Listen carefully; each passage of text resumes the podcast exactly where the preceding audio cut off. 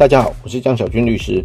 我们今天要讲一个真人真事，没有去店家消费，却在店家的网站上留下了一星负评，会不会构成妨害名誉呢？在网络上有很多人在看了新闻之后，或者是媒体报道之后，会忍不住到店家去给他一星负评。以下我们来看看法院的一个最新判决。案例事实呢是，假设小马他是一个上班族，平常就喜欢在网络上留言。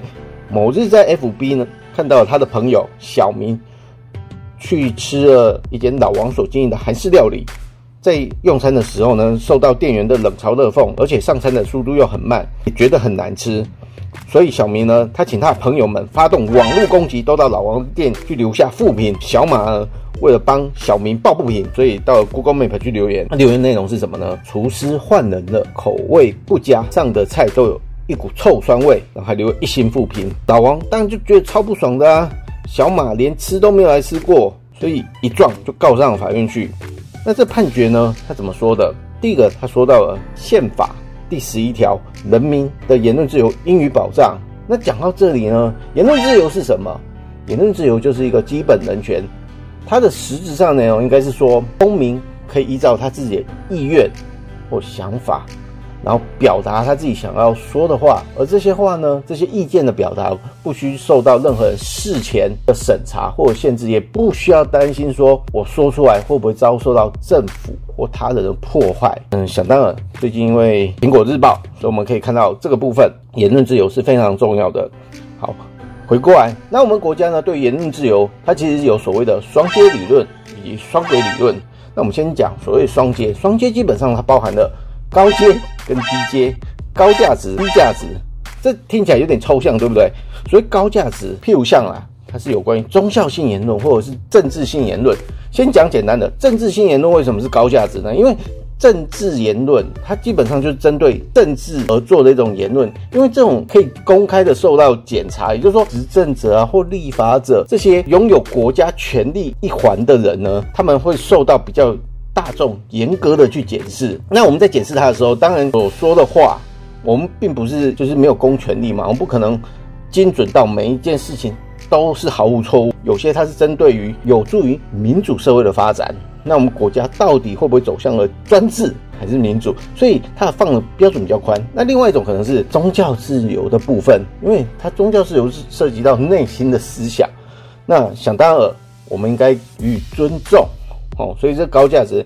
那有关于低价值的部分呢？譬如像说色情的言论呐，或者是商业性广告这种，因为它比较跟于民主或自我发展有所影响，那想当然它会有受限制。例如说烟商所卖的香烟，在我们国家里面，如果有看过那烟盒的包装，吸烟会导致性功能障碍，会有导致孕妇后遗症这样子。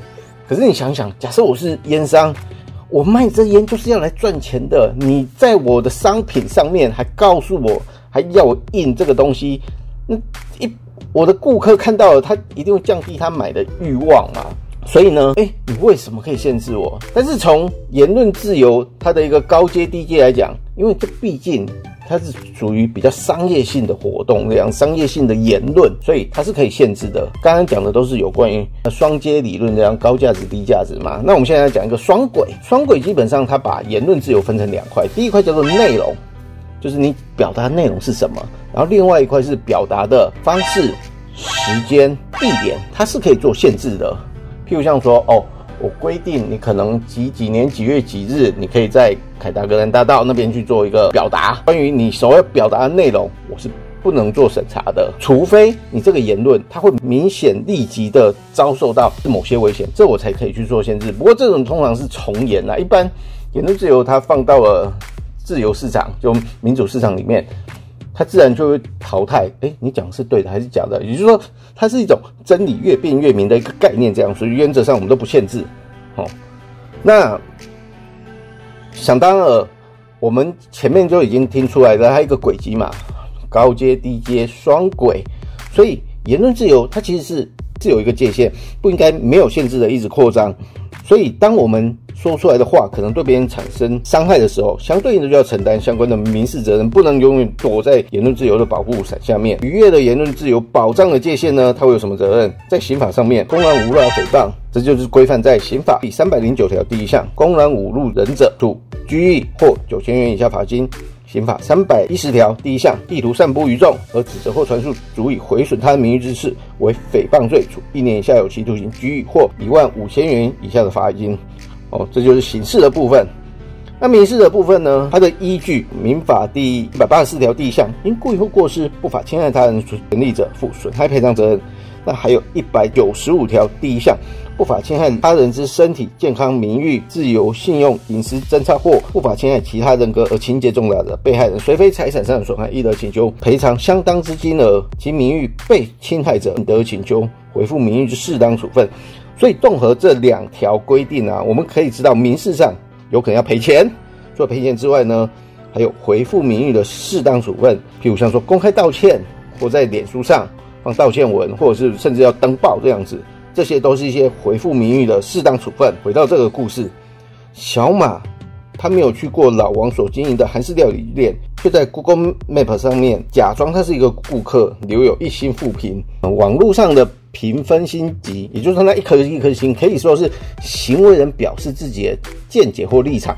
原则上哦，法院他认为说你这是一个主观价值，譬如像说这好不好吃啊？A 说好吃，B 说不好吃，这是一个主观，这没有一定的对或错。法院不能够代替别人说这个东西，你一定要给我说好吃，不能够说不好吃这样。所以他跟我说那个评断，他这是属于可受公平的之事而为善意的意见表达。多数法院认为说我是那个发表意见的人，我在网络上给一星负评外，并没有其他任何留言，或者是基于我整体在该店用餐的一个感受，那是种意见的表达。他其实没有故意要诋毁他人商誉的行为。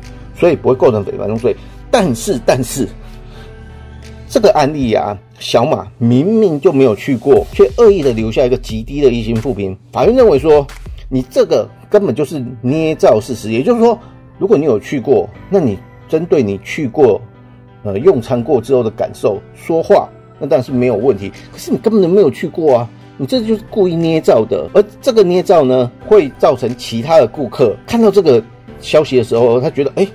有人这么说，所以这间店可能是个地雷天，所以我们不应该到那边。因此呢，法院最终判处说，小马他要负刑事诽谤罪，还有民事的侵权行为，还有公开道歉。以上内容啊，就是我们俊腾法律事务所江小俊律师版权所有，欢迎分享，但需要标明出处哦。俊腾法律事务所江小俊律师关心您，服务电话零三四六一零一七，来的 ID 是零九七八六二八二三一。喜欢我的讲课，请在底下留言哦。我们下次再见，拜拜。